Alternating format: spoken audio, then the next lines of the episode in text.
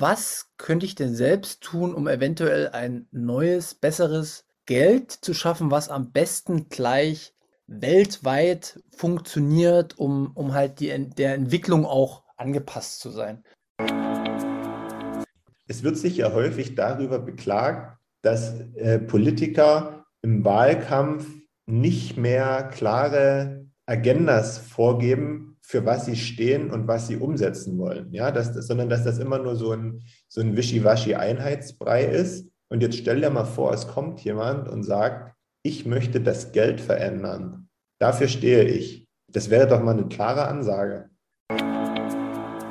Ein entscheidender Fakt ist doch, es wäre doch eigentlich total genial, wenn jeder Bürger selbst, ohne irgendjemand, der drüber steht, entscheiden kann, was für ihn Geld ist und was nicht.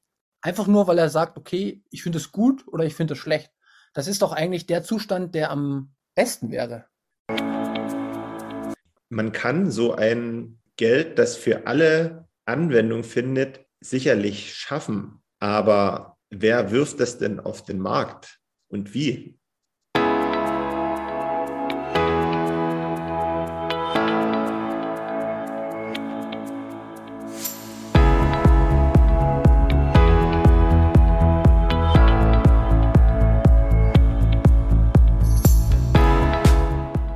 Hallo liebe Leute, Bekanntlich führen viele Wege nach Rom. Unsere Podcast-Tour führt über den Münzweg. Wir, das sind Manu und Markus, Anfang 30 mit Sinn für Sport, Spaß, Spannung und Bitcoin. Auf dem Münzweg möchten wir, gemeinsam mit euch, in die Welt des Bitcoin eintauchen. Denn diese Welt hat Zukunft. Den Münzweg findet ihr überall da, wo es Podcasts gibt. Also kommt doch einfach mit auf unsere kleine Reise. Wir freuen uns auf euch und wir hören uns. Viel Spaß!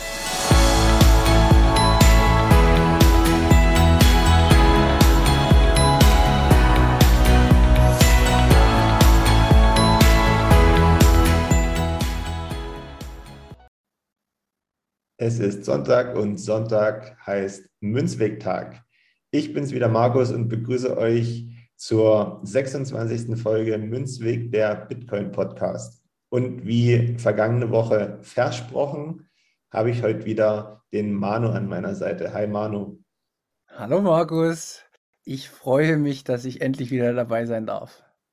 Wie ja, ich freue mich auch. Ja, ähm, mir geht's gut, danke. Ähm, hast du mitgekriegt, dass wir auch die vergangenen zwei Wochen, wo du nicht da gewesen bist, ganz gut über die Bühne bekommen haben. Da äh, nochmal Danke an Benny und Manuel, die mir da geholfen haben, zwei schöne Folgen auf die Beine zu stellen. Und ähm, ja, wie geht's dir? Ja, mir geht's auch äh, wieder besser. Ähm, gibt manchmal im, im, Leben Situationen, wo Bitcoin tatsächlich auch in meinem Leben nicht Priorität Nummer eins hat. Und ähm, so war das die letzten zwei Wochen. Und ähm, ja, jetzt ist aber so ein bisschen der, der Alltag wieder eingekehrt und dementsprechend darf da auch Bitcoin wieder zurückkommen. Und ja, ich glaube, das wird äh, im Laufe des Jahres auch äh, ein, zwei Mal wieder äh, passieren. Gerade durch Arbeit oder andere Dinge kann das immer mal vorkommen, dass unser Zeitplan äh, über den Haufen geworfen wird. Aber das ist das Leben und so ist es halt. Ja, ganz klar, kann man nichts machen. Ähm, bis jetzt haben wir es ja auch immer geschafft, das dann irgendwie zu kompensieren. Vielleicht falle ich auch mal irgendwie aus oder bin nicht da, dann bist du dann eben derjenige, welche, der sich dann alleine durchschlagen muss. Ähm, wir haben ja jetzt zum Glück ein schönes Geben und Nehmen. Genau, ich denke, ich denke, das bekommen wir hin und äh, es gibt ja auch so einige Leute, die ich, falls es mal vorkommt, direkt im Kopf hätte, die uns da unterstützen könnten. Ja, ähm, ich habe mir die Folgen angehört ähm, ich fand sie eigentlich, ich finde eigentlich alle Folgen, wo ich nicht, nicht mit dabei bin, auch äh, sehr viel strukturierter. Und ähm, das, das äh, hat mir gut gefallen, deswegen auch nochmal äh, Lob an dich und die anderen. Und ich hatte mir jetzt aber tatsächlich mal wieder ein bisschen vorgenommen, dass ich auch die Leute mit einbeziehe, die uns zuhören. Also nicht nur zuhören, sondern ähm, der ne neue Weg ist mitdenken. Was hältst du davon? Finde ich mega spannend. Ja, wir brauchen das ja nicht verheimlichen. Wir haben ja schon im Vorfeld kurz darüber gesprochen, was du vorhast. aber du kannst das jetzt gern mit allen teilen. Also bei mir hat der Bitcoin ausgelöst, dass ich mir sehr, sehr viele Fragen stelle im Leben und so und insgesamt. Und so ein bisschen die, die Dinge bis ins Kleinste immer auseinandernehme mittlerweile. Und früher habe ich oft auch schon viele Fragen gestellt, die waren zwar dann auch manchmal sinnlos, aber jetzt habe ich das Gefühl, dass ich bessere äh, Fragen in vielen Themenbereichen stelle. Und beim Bitcoin ist mir jetzt mal wieder so eine Frage aufgekommen. Was hätte ich eigentlich selbst tun können in der Vergangenheit oder auch was kann ich jetzt tun, wenn ich mir denke, ah, okay, ich bin unzufrieden mit Euro und Dollar und, und dem jetzigen Geldsystem. Was könnte ich denn selbst tun, um eventuell ein neues, besseres Geld zu schaffen, was am besten gleich weltweit funktioniert, um, um halt die, der Entwicklung auch angepasst zu sein? So, so eine Frage ist mir aufgekommen. Und ich dachte, wir können das ja einfach mal so richtig laienhaft äh, durchspielen, äh, was man denn eigentlich als Privatperson so tun könnte, um vielleicht da ein besseres Geldsystem zu schaffen. Also wird halt vielleicht gar nicht so viel über Bitcoin gehen. Äh, oder vielleicht doch, werden wir sehen. Genau, und da wollte ich mal mit dir ein bisschen drüber reden. Was hältst du davon? Der Ansatz ist gut. So spontan kommt mir dann natürlich in den Kopf, dass das eine ganz schöne Aufgabe ist, für jemanden als Privatperson zu versuchen, ein neues Geld in Umlauf zu bringen, von dem die ganze Welt profitieren kann. Das ist eine krasse Sache, aber äh, wir sind ja hier äh, der Münzweg und wir sind ja hier die absoluten Spezialisten und ich denke, wir sollten uns der, der Aufgabe mal stellen. Deswegen äh, wollte ich äh, dir direkt mal eine, eine Eingangsfrage stellen. Welchen Schritt müssten wir denn als erstes gehen, wenn wir privat, sage ich mal, äh, neues Geldsystem schaffen wollen oder auch, auch staatlich. Es kann auch staatlich sein. Hauptsache, wir verändern ähm, das jetzige, weil wir vielleicht in den letzten Folgen oder letzten Wochen, Monaten festgestellt haben, dass halt vielleicht unser jetziges System vielleicht ein bisschen fehlerhaft ist und nicht die besten Lösungen gefunden hat. Ich glaube, wir müssten uns als erstes überlegen, was Geld denn eigentlich ist und was es bedeutet. Was muss es können und danach ergeben sich, glaube ich, ähm, weitere Fragen, wie es zum Beispiel beschaffen sein soll, wo man es herbekommt, wie man es herbekommt, wie man es möglicherweise kreiert. Das sind alles solche Fragen, die dann äh, sich im Laufe de, de, des Denkprozesses möglicherweise ergeben werden. Genau, und ähm, da wir schon einige Folgen zu dem Thema hatten, können wir auch gut verweisen. Wir haben ja schon festgestellt, welche Eigenschaften Geld äh, haben sollte, aus unserer Sicht zumindest, äh, was auch Sinn ergibt. Also ich wiederhole es auch jetzt nochmal. Geld sollte ja die Eigenschaft haben, dass es die Arbeit und die Zeit, die man investiert hat, für die Zukunft speichert in den jeweiligen äh, sozialen, gesellschaftlichen Systemen, in denen man lebt. Ist das so richtig? Ja, das war ja die erste, also können wir da ja schon mal, schon mal einen Haken machen, wissen wir ja schon. Haben, und alle, die, die zuhören, die wissen das ja auch schon. Dann, dann müssten wir gucken, okay, was ist vielleicht auch in der Vergangenheit mal so Geld gewesen? Also, äh, wie, wie haben die ver vergangenen Gesellschaften ähm, ja, Geld genutzt und welches Medium haben sie genutzt? Kannst du mir, weißt du das noch, was wir da mal besprochen hatten, was da in der Vergangenheit auch immer gut funktioniert hat? Ja, Gold hat fun äh, funktioniert. Ganz früher haben mal Muscheln funktioniert. Also im Prinzip ähm, hat da so eine Entwicklung stattgefunden im, im Laufe der Jahre bis hin zum digitalen Geld, was wir heute haben, teilweise. Genau, perfekt. So, und jetzt, jetzt haben wir ja schon mal äh, so ein paar grobe Sachen jetzt wieder angesprochen. Dementsprechend wenn wir jetzt sagen, wir würden das privat einführen wollen, in, in Geld, ähm, dann wird man wahrscheinlich relativ schnell auf so Digitalwährung kommen. Höchstwahrscheinlich, weil, weil uns da halt schon mal ein Weg vorgegeben wurde, dass man ähm, Geld auch programmieren könnte, sozusagen. Aber ich will noch mal kurz einen, einen Schritt zurückgehen und noch mal schauen, ob wir denn auch eine andere Möglichkeit hätten, vielleicht das jetzt staatlich rausgegebene Geld zu verändern.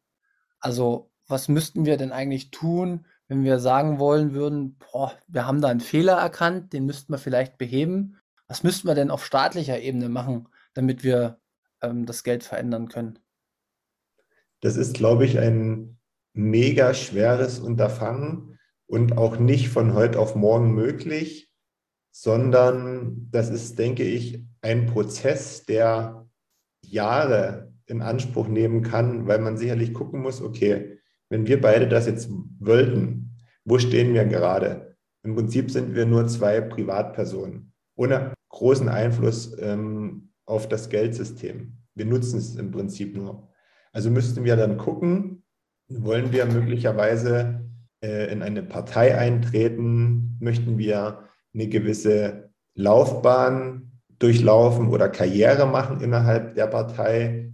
bis dahin, dass man irgendwann in einer Position angekommen ist, um direkten Einfluss auf Politik, Geld und damit verbunden auch auf die äh, Banken auszuüben? Oder gründet man möglicherweise selber eine Partei und überzeugt die Menschen, dass man gewählt wird und schafft es dann wiederum in den Bundestag möglicherweise und macht da eine, eine Politik, politische Karriere und ähm, geht diese Schritte wieder, um Einfluss zu gewinnen und um Einfluss ausüben zu können. Genau, also äh, hast du jetzt schon sehr, sehr gut äh, und detailliert beschrieben, äh, was da alles äh, bei uns jetzt zumindest hier in Deutschland nötig wäre. Und das wirkt ja, als ob man gar keine Chance hätte. Also das wirkt ja so, als ob wir machtlos wären, dass das System so wie es besteht, an sich zu, zu ändern, um, um, sag ich mal, äh, die Geldmengenbegrenzung äh, zum Beispiel wieder äh, hervorzubringen, dass halt nicht immer wieder neue Euros geschaffen werden, um, um um wirtschaftliche Anreize zu schaffen oder sowas, sondern dass es eine feste Menge bleibt und man lieber selbst schaut, wie man Produktivität schafft. Ähm, aber, aber, ich will mal noch. Ja? Kann ich, kann ich kurz einhaken? Jetzt stell dir doch mal vor, weil es wird sich ja häufig darüber beklagt, dass äh, Politiker im Wahlkampf nicht mehr klare Agendas vorgeben, für was sie stehen und was sie umsetzen wollen. Ja, dass das, sondern dass das immer nur so ein, so ein Wischiwaschi-Einheitsbrei ist. Und jetzt stell dir mal vor, es kommt jemand und sagt, ich möchte das Geld verändern. Dafür stehe ich. Das wäre doch mal eine klare Ansage.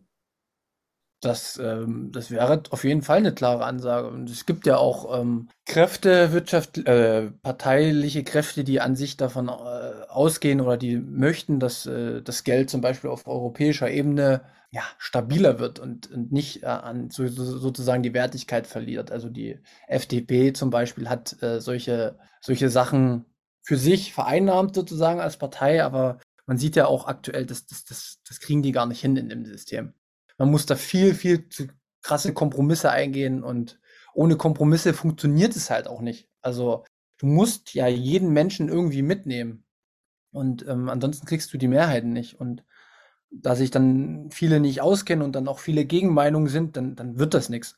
Und ich würde sogar noch einen Schritt weiter gehen und sagen, auf, selbst wenn du das jetzt äh, auf, auf in Deutschland geschafft hast, sage ich mal, da irgendwie politische Einflussnahme zu kriegen, du müsstest ja dann sogar auch noch Europa überzeugen. Also es reicht ja nicht nur die Meinung von Deutschland, sondern da müsstest ja dann wieder die 27 Mitgliedstaaten, müsstest da ja auch versuchen, wir eine Mehrheit hinzukriegen. Und da braucht man ja sogar aktu äh, aktuell die absolute Mehrheit, um da Veränderungen ähm, durchsetzen zu können.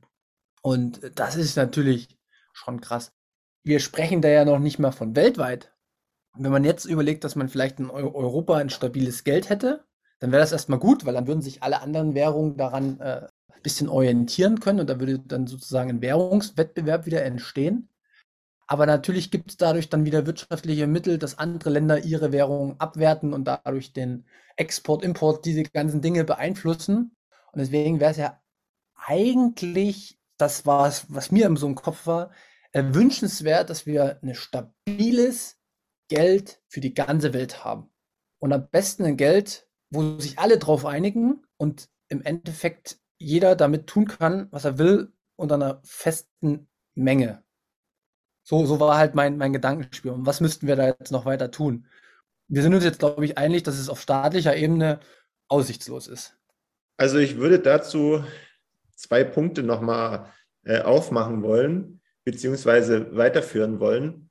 Punkt eins ist, dass wir uns, glaube ich, nicht einig sind, dass es unmöglich ist, weil wie schon in den vorangegangenen Sätzen gesagt, ist es durchaus möglich mit viel Fantasie und vor allen Dingen mit äh, einer hohen Leidensfähigkeit, weil da sicherlich einige Opfer gebracht werden müssen und auch einige Rückschläge auf dem Weg dahin in Kauf genommen werden müssen.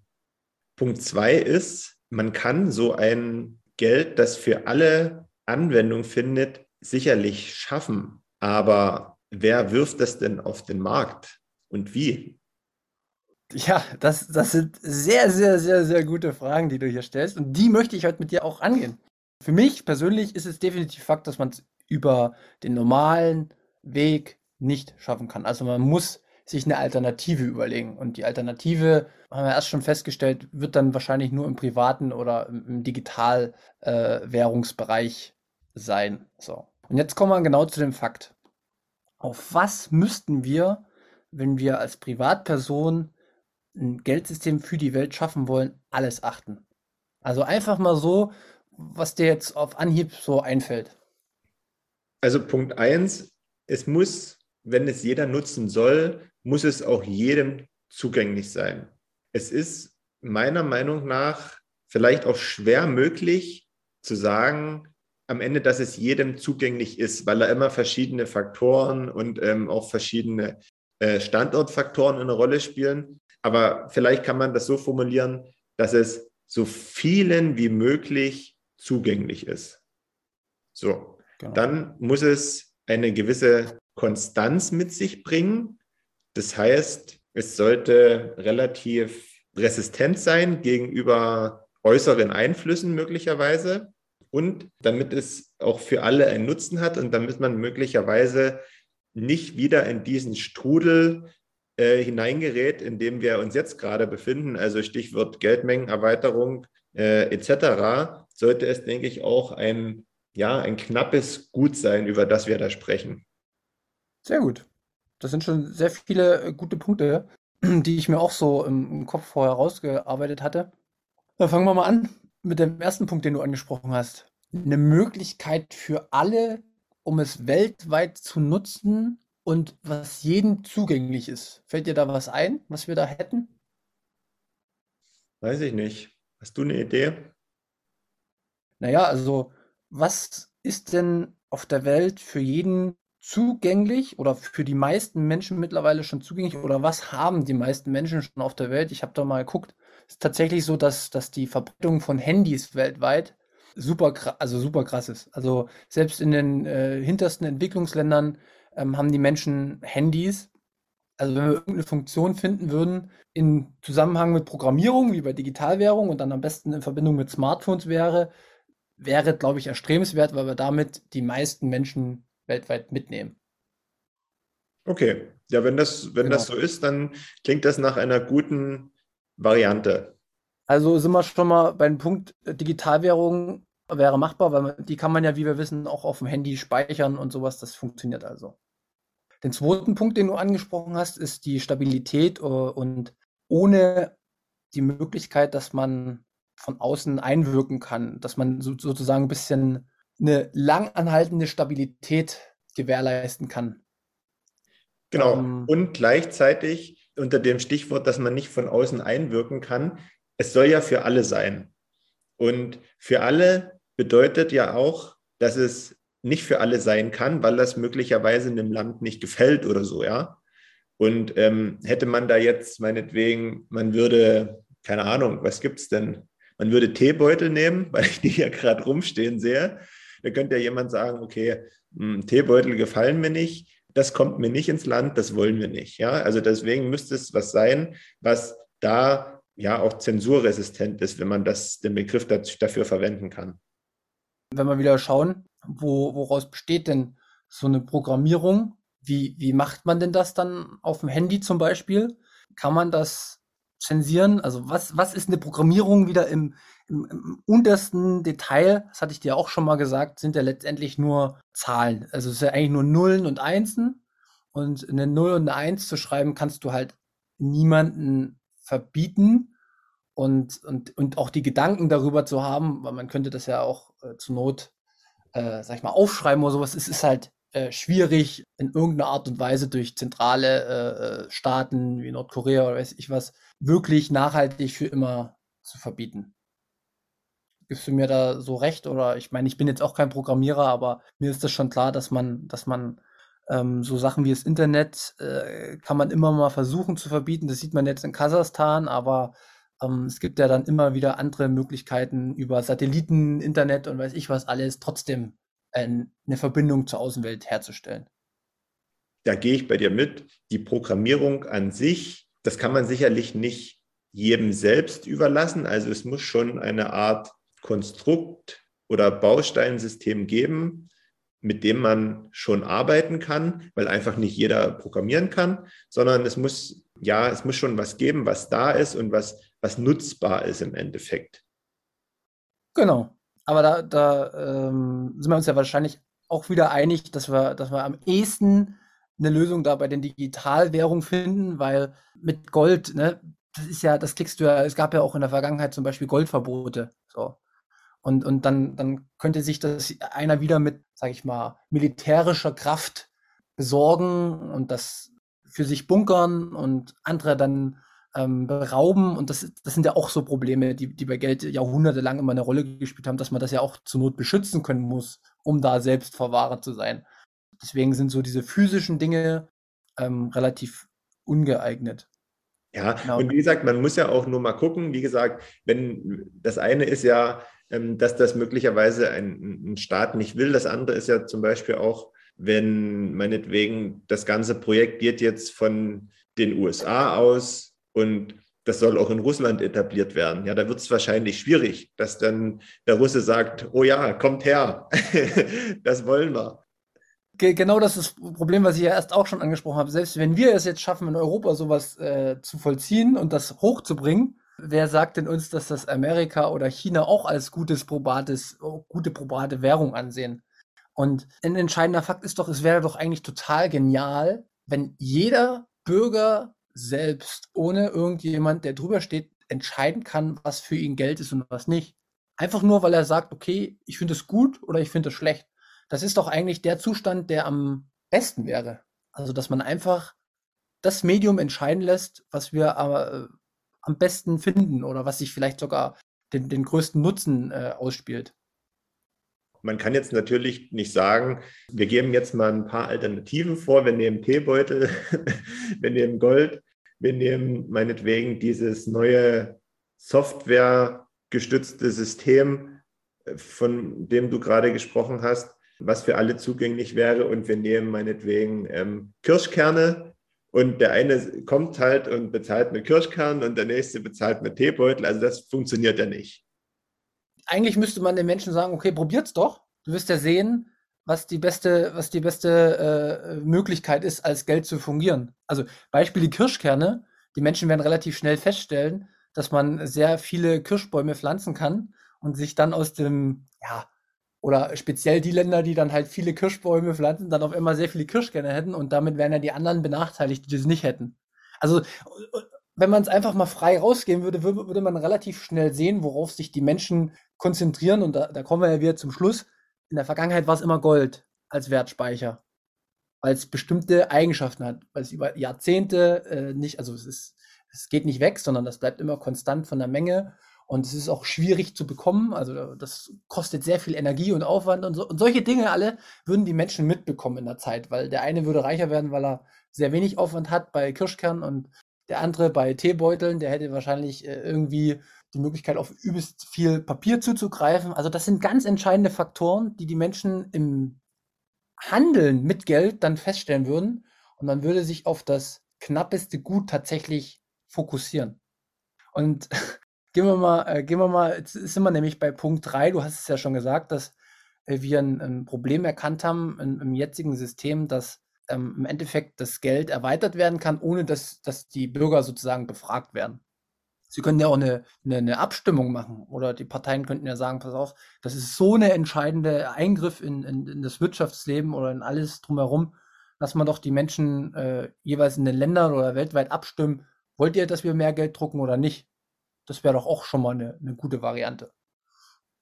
Genau, und ähm, jetzt kommen wir zu dem Thema knapp. Wie kann man es denn schaffen, dass man, wir sind ja jetzt so sehr auf, auf digital, weil es was Neues ist, aus, dass man etwas Digitales schafft, was man nicht unendlich erweitern kann? Hast du dir die Frage schon mal gestellt?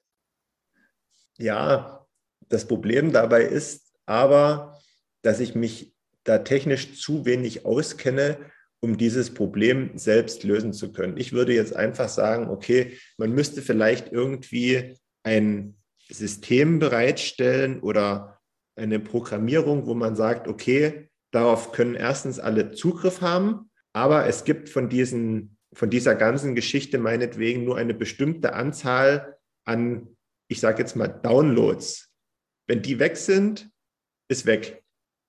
Genau. Ja, sehr gut erkannt. Und ähm, da gibt es ja ähm, so, eine, so, eine, so eine Technologie, die wir bei uns auch schon besprochen haben. Das ist äh, sozusagen die Blockchain, die sozusagen ja, wie, so ein, wie so ein Kassenbuch fungiert bei allen möglichen Digitalwährungen. Und da gibt es ein großes Problem. Kannst du dich daran noch erinnern, welches Problem man bei der, bei der Blockchain tatsächlich trotzdem hat und was man, was man regeln muss? Man müsste es ja so regeln, dass das jetzt nicht also dass diese Blockchain im Endeffekt neutral ist und mehrheitsgesteuert. Willst du jetzt darauf hinaus? Ähm, das, ist, das, ist, das ist ein Punkt, der auch kommt. Ich wollte eigentlich, bei dem, ich bin immer ein bisschen blöd bei meinen Fragen. Es gibt, wenn, wenn wir digital sind, und das ist egal, ob wir bei einer Blockchain sind oder egal wo, du hast immer das Problem, dass du am PC jetzt zum Beispiel kannst bei deinem Apple einfach äh, Command C drücken und du kriegst deine, deinen Code, den du hast, oder die Nullen und Einsen, die du im Hintergrund hast, die kannst du jederzeit kopieren und vervielfältigen, so oft du möchtest. Gibt es keine Begrenzung. Und das widerspricht ja eigentlich ähm, diesen, diesen Begrenztheit und Knappheitswert, den wir suchen, weißt du? Also wenn ich, egal was ich mache, immer alles digital kopieren und unendlich erweitern kann, dann, dann bringt mich das ja nicht weiter. Und dafür bräuchten wir, dafür bräuchten wir eine Lösung. Das stimmt. Und ähm, das hatte ich auch schon mal äh, erklärt, als wir die, die Blockchain-Technologie so ein bisschen beleuchtet haben. Es gibt dafür eine Lösung. Schon jetzt auf unserem Markt.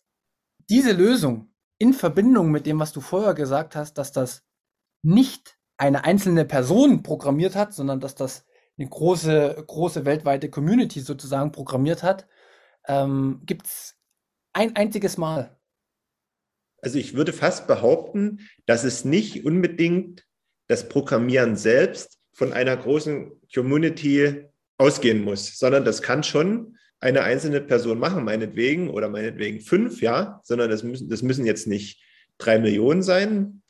Ähm, aber wenn das einige wenige machen, dann müsste das ja, sage ich mal, irgendwie so sein, dass es jetzt im Nachhinein nicht verändert werden kann so leicht. Weißt du, dass man jetzt nicht sagen kann, oh, hm, jetzt fällt mir gerade wieder was, was Neues ein und ich habe ja hier nur die, die, das Passwort für dieses ganze System.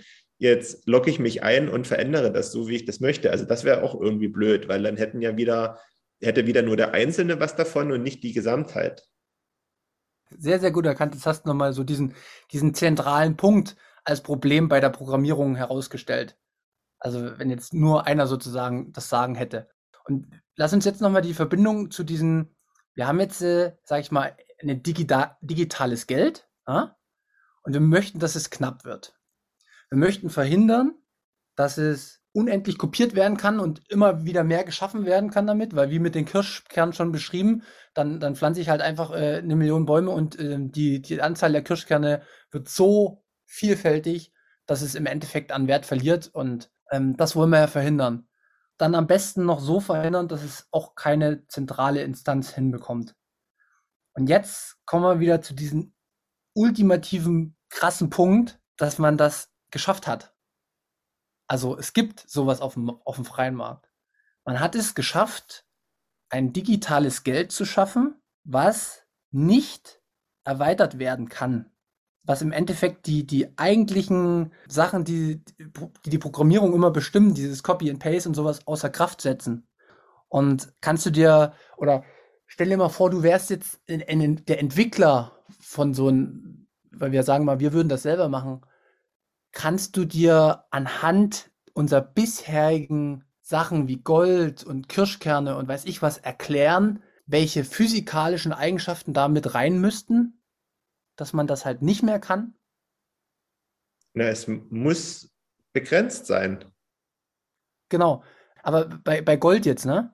Bei Gold haben wir es ja so, dass das Gold schwierig abzubauen ist, ne? Da müssen Leute ins Bergwerk und die müssen immer tiefer bohren und das irgendwo im Fluss äh, über Stunden rausbekommen. Und deswegen hat Gold im Endeffekt so, so einen Wert auch im Laufe der Jahrhunderte erreicht, weil das nicht sich jeder einfach so beschaffen kann.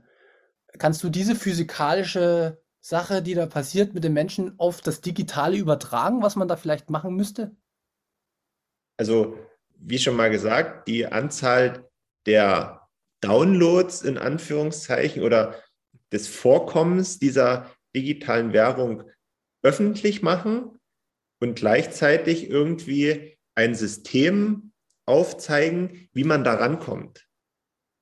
Richtig. Das, das, was du mit dem öffentlich gesagt hast, ist auch schon super. Wenn man das digital schafft, dann müsste das jeder machen können, irgendwie auf der Welt, oder zumindest müsste es äh, in der Theorie möglich sein, dass da das jeder machen könnte. Aber ganz wichtig bei diesem Prozess ist, dass er Arbeit erbringen muss. Also, dass er das nicht einfach so per, per Knopf macht und da im, im Digitalen die Arbeit nur so, so richtig nachgewiesen werden kann über, über Energie, über, über Ener Energieverbrauch, müsste man irgendwie das schaffen, dass der Energieverbrauch, sage ich mal, von Rechnern dann, ne, dafür genutzt wird, um sich dem, dem, Geld zu bekommen. Weil dann hat man wieder für die anderen Nachweis, oh, pass mal auf, der hat so viel Energie und so viel Aufwand da reingesteckt, dann, dann ist das auch ein hohes Gut sozusagen. Jetzt will ich mal einen, einen ganz primitiven anderen Seiteffekt machen. Ja, dann hätte man ja sagen können, dass einfach derjenige mit der größten äh, Rechnerkapazität, mit der größten Computerpower, nenne ich es jetzt einfach mal, die meisten Sachen generieren kann oder die meisten neuen Digitalgeld äh, generieren kann. Welches Problem entsteht denn da zum Beispiel schon wieder? Ja, das, dabei wäre das Problem, dass sich könnte einer, ich sage jetzt mal nicht alles, aber ziemlich viel dieses begrenzten Gutes aneignen. Deswegen wäre ja dann der nächste Schritt zu sagen, okay, alle haben die Möglichkeit mitzumachen und es ist dann nicht möglich, meinetwegen auch alles auf einmal irgendwie sich anzueignen, sondern dass das alles irgendwie in einem zeitlich begrenzten Rahmen stattfindet und man so eine Art Wettbewerb kreiert. Saugeil, weil du hast jetzt den zweiten Faktor mit reingebracht. Das ist der Faktor Zeit. Also es wäre ja furchtbar, wenn du so ein Protokoll schaffst, wo, wo du drin geschrieben hast, okay, wir schaffen ein Geld mit einer begrenzten Menge und es hängt nur an der Rechenleistung. Dann würde halt einfach jemand sofort alles, was er hat an Rechenleistung, da, sagen wir mal, ein Staat oder sowas, die, die relativ viele Atomkraftwerke haben und die besten Mikrochips, die könnten sofort den ganzen gesamten Bestand bekommen und dann wäre das in deren Hand. Das ist doch das komplette Gegenteil von einem gerechten Geldsystem irgendwie, aus meiner Sicht.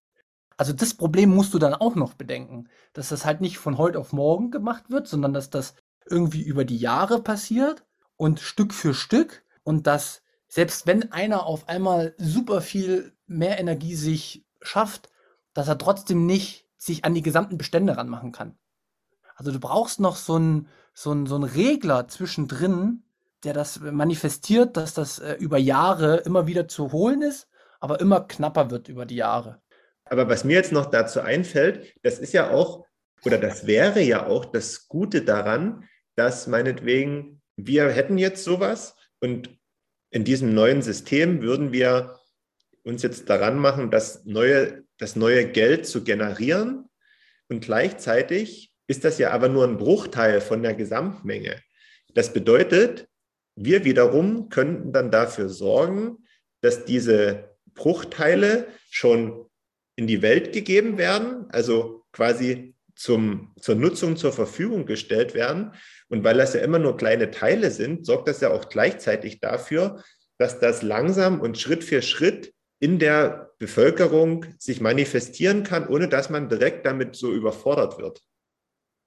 Genau, es ist nämlich auch ein super wichtiger Aspekt am besten, wenn es richtig gut laufen würde, wäre das am Anfang noch gar nicht so richtig klar, dass das vielleicht Geld ist. Dass es vielleicht so ein bisschen unter der Hand läuft, dass sich das langsam entwickelt und dass das Stück für Stück immer größer wird und nicht von heute auf morgen die ganze Welt weiß, das ist Geld. Oder das ist das neue Geld. Weil dann würde sich ja, man hat es ja beim Goldrausch und bei anderen Sachen gesehen, dann würden sich ja sofort alle drauf stürzen.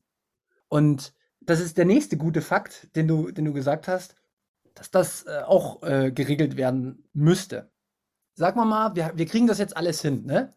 Wir kriegen jetzt eine Software gebastelt oder, oder einen Code gebastelt, der das alles ähm, als Regeln aufstellt, der das, der das, das funktioniert auch alles. Die Menschheit kriegt das auch alles nicht so richtig mit. Das kommt so peu à peu über am besten zwei, drei Jahrzehnte äh, in Umlauf. Und die Leute verstehen erst Stück für Stück immer mehr, was das ist. Was für ein Problem würdest du noch sehen für das, für, für das, was wir jetzt geschaffen haben?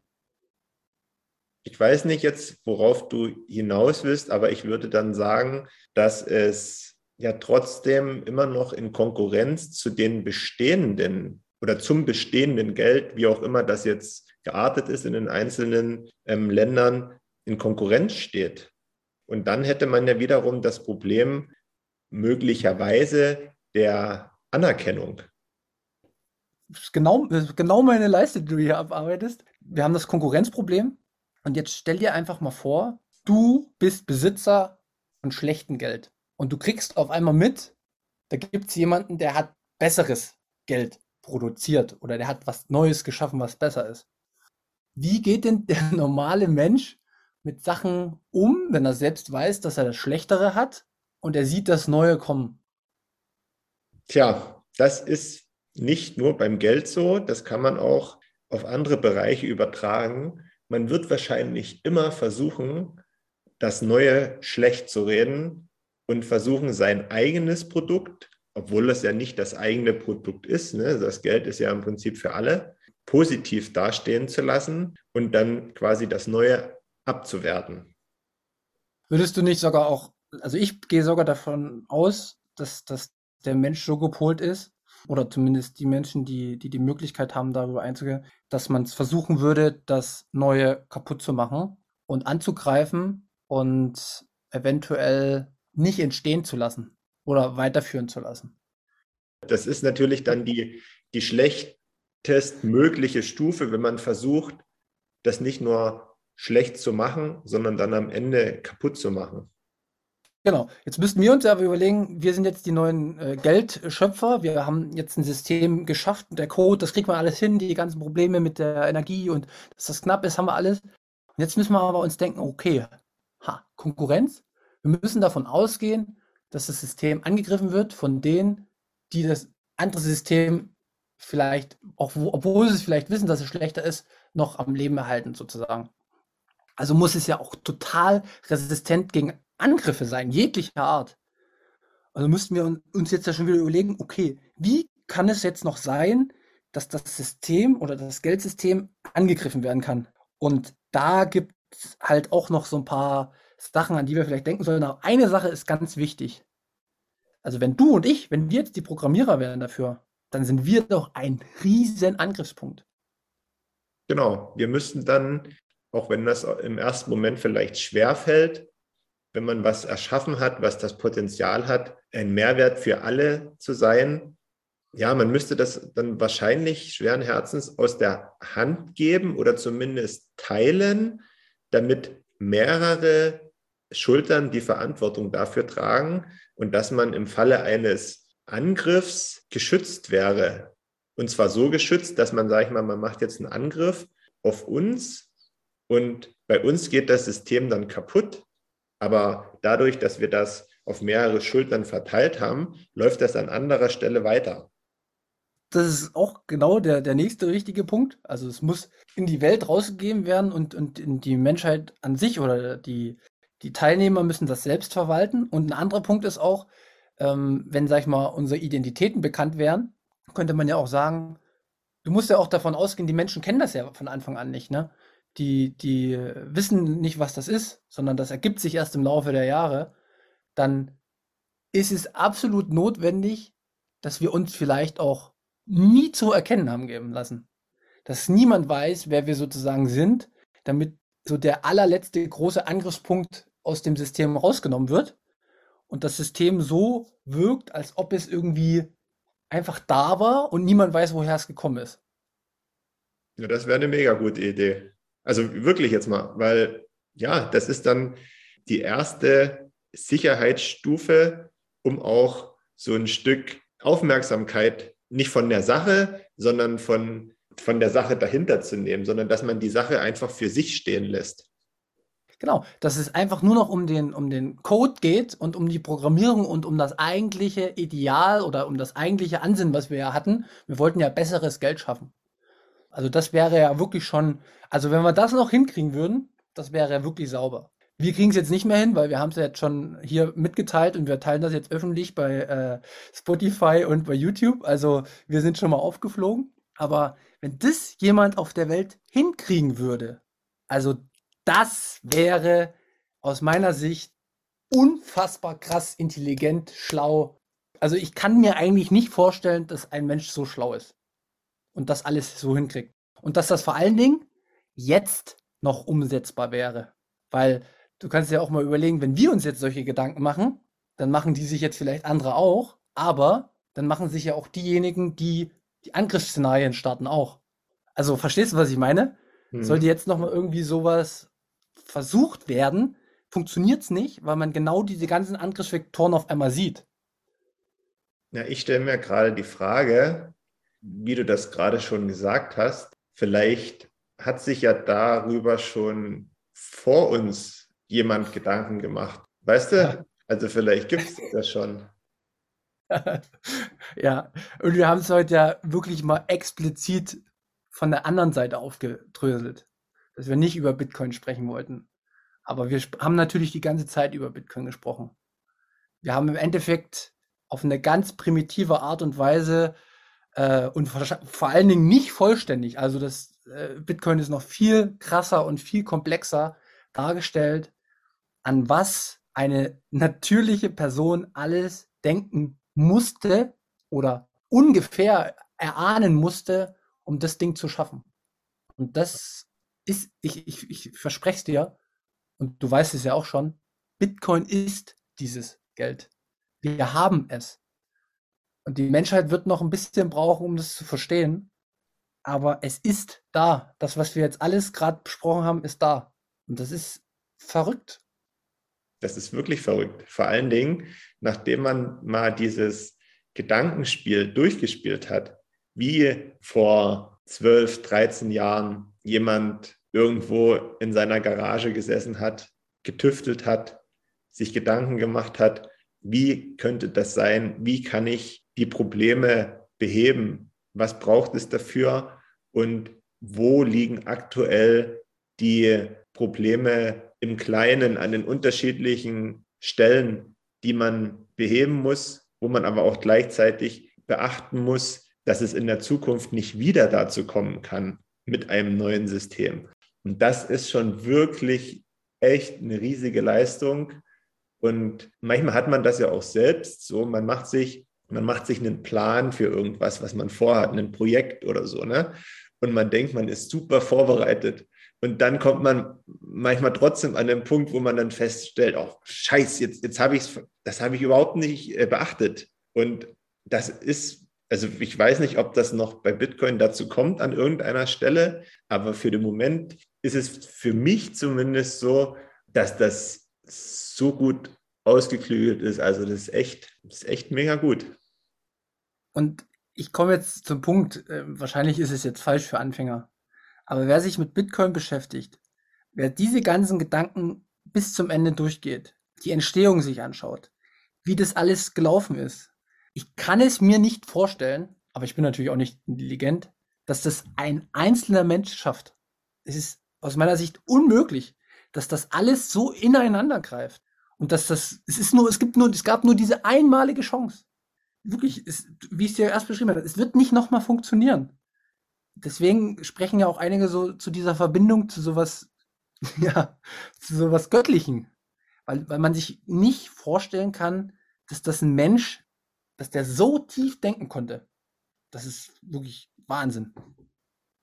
und du sagst göttlich und schon kommt bei dir die Sonne durchs Fenster und lässt dein Gesicht heller werden. ja, das war, das war ein Zeichen. Das war ein Zeichen. Nee, das aber keine Angst.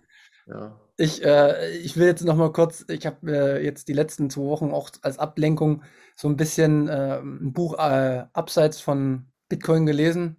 Eine kleine Geschichte oder eine kurze Geschichte der Zeit. Das ist von Stephen Hawking, ähm, weiß nicht, der, der im Rollstuhl, der Wissenschaftler. Da wird halt auch noch mal sehr, sehr gut äh, so, so Sachen wie Universum und die sind ja, im Endeffekt ist ja auch jeder Wissenschaftler immer unterwegs, um zu schauen, um wirklich so dieses, dieses göttliche Prinzip wissenschaftlich zu widerlegen. Aber es hat bisher auch noch niemand geschafft. Selbst Wissenschaftler unterhalten sich ja dann auch mit der Kirche und mit dem Vatikan und weiß ich was. Es ist auch noch nicht bewiesen, dass es sowas wie eine übermenschliche Macht, äh, ähm, sag ich mal, nicht gibt. Es gibt sehr, sehr viele Indizien, dass es höchstwahrscheinlich nicht so ist, aber so richtig bewiesen ist es auch noch nicht. Und das ist auch äh, ein total interessantes Thema. Auf alle Fälle, aber ich möchte jetzt an der Stelle einen Punkt machen, weil ansonsten sagen vielleicht einige, ja, der ist jetzt verrückt geworden oder so. Ja, von, von, göttlichen Mächten spricht, die es eventuell gibt oder vielleicht auch nicht. Man Nein, das, das ist nicht. Ich habe jetzt nur das Universum verstanden. Ich habe jetzt äh, verstanden, wie das mit der Energie zum Beispiel alles auch im Universum zusammenhängt und das steht auch in enger Verbindung mit Bitcoin. Das ist äh, wirklich ein interessantes Buch, kann ich dir absolut empfehlen. Ich meine, ich habe noch nicht die Bibel gelesen. Ich habe ja gerade ein hochwissenschaftliches Buch gelesen, also Tendenz geht eher nach äh, Richtung Wissenschaft. Genau. Ja, besser wird es heute nicht mehr. Nee, besser wird es nicht. Vielleicht sind wir auch gut beraten, wenn wir unsere Gedanken, die wir uns die letzte Stunde gemacht haben, einfach mal so für sich stehen lassen. Und wie gesagt, wenn ihr uns jetzt bis zum Ende gehört habt, vielleicht habt ihr euch ja diese selben Gedanken auch schon mal gemacht in der Vergangenheit. Und wenn nicht, könnt ihr sie äh, euch jetzt machen, nachdem ihr das gehört habt, wie so ein Prozess gewesen sein kann, um am Ende zu Bitcoin zu kommen. Einfach nur drei Fragen. Ist das jetzige System in Ordnung? Was müsste ich tun, um ein neues System zu schaffen? Gibt es dieses neue System schon? Drei Fragen. Ich verspreche euch, ihr habt Monate Zeit, um euch damit zu beschäftigen, ehe ihr Antworten findet. genau. Oder hört einfach weiter den Podcast, auch gut. Ja, und fleißig bewerten bei Spotify. Fünf Sterne geben. Vier gehen auch noch gerade so, aber drunter auf keinen Fall. Na gut, ähm, kommen wir mal zum, zum Ende und zu der Frage, was wir als nächstes besprechen wollen. Hast du irgendwelche Anliegen? Oh, mir brennt eigentlich was auf der Seele, aber ich weiß nicht, ob ich das bei dir durchsetzen kann. Erzähl mal. Weißt du, ich kriege immer seit einigen Wochen, vielleicht liegt es daran, dass ich es auch noch nicht richtig verstanden habe, aber immer wenn ich NFT höre, kriege ich direkt Schnappatmung. Und ich würde gerne mal so eine, so eine Hate-Folge machen, ja. auch um ein bisschen Angriffsfläche zu bieten vielleicht, weil ich habe es noch nicht verstanden, was der Mehrwert sein soll. Ich weiß es nicht. Vielleicht hast du da eine andere Sicht, aber vielleicht, gut, da machen wir vielleicht Werbung für NFT, aber mir brennt das irgendwie auf der Seele, weil ich es nicht verstehe. Ich verstehe es einfach nicht.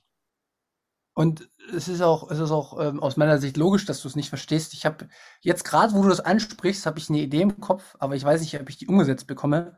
Ich würde mal gerne eine Folge mit dir machen, weil ich weiß, dass du ja jetzt mittlerweile den Bitcoin sehr, sehr gut, also schon sehr, sehr fortgeschritten verstanden hast. Und ich habe ja immer gesagt, ich möchte mich erst mit anderen Kryptowährungen und anderen Projekten äh, mit dir beschäftigen, um die Abgrenzung wirklich zu sehen, wenn du es verstanden hast. Aber ich glaube, du bist auf jeden Fall soweit. Und dann können wir auch darüber sprechen, weil es wäre auch naiv, wenn man immer das andere ablehnen würde, sondern man sollte sich natürlich auch mit anderen Dingen beschäftigen, weil, wie gesagt, niemand sagt, dass man immer die, äh, die einzige Wahrheit hat. Deswegen sollte man das besprechen. Ich habe aber folgenden Vorschlag für dich. Ich äh, werde versuchen, einen Experten zu bekommen, der sich mit dem Thema äh, von den anderen Kryptowährungen auch ähm, gut auskennt und der auch den technologischen Background hat, weil daran fehlt es mir tatsächlich und wir wollen ja auch ähm, den Projekten gegenüber fair sein. Ich würde es jetzt aber noch nicht für die nächste Folge machen wollen, weil ich noch nicht weiß, ob ich den Experten so schnell ranbekomme. Ist das okay für dich? Ja, ist völlig okay, klar. Dann muss mir das genau. eben noch ein bisschen länger auf der Seele brennen. Bis dahin würde ich mit dir vielleicht nächste Woche, ähm, ich hatte es schon mal angesprochen, die Netzwerkeffekte von Bitcoin besprechen. Ja, das können wir machen. Wie, wie könnte so eine Adaption weiter aussehen und durch was wird die beeinflusst und wie verhalten, verhalten sich Netzwerke so in die Richtung? Bin jetzt auch kein Spezialist drin, aber ich habe meine Quellen und ich kann ja auch schon mal ein paar Quellen vorher geben, da können wir darüber quatschen dann. Okay, klingt gut. Sehr gut. Dann äh, sind wir durch für heute. Auf alle Fälle. Ich habe nichts mehr zu sagen. Außer, Perfekt. es hat irgendwie richtig Spaß gemacht heute, so ein bisschen zu philosophieren. Ich hoffe auch, euch hat es gefallen. Und wir haben wieder so ein paar Gedanken bei euch angeregt. Und mehr will ich eigentlich gar nicht dazu sagen, außer danke. Schön, dass du wieder da bist, Manu. Und ich verabschiede mich bei euch und sage Tschüss, bis nächste Woche und noch einen schönen Sonntag.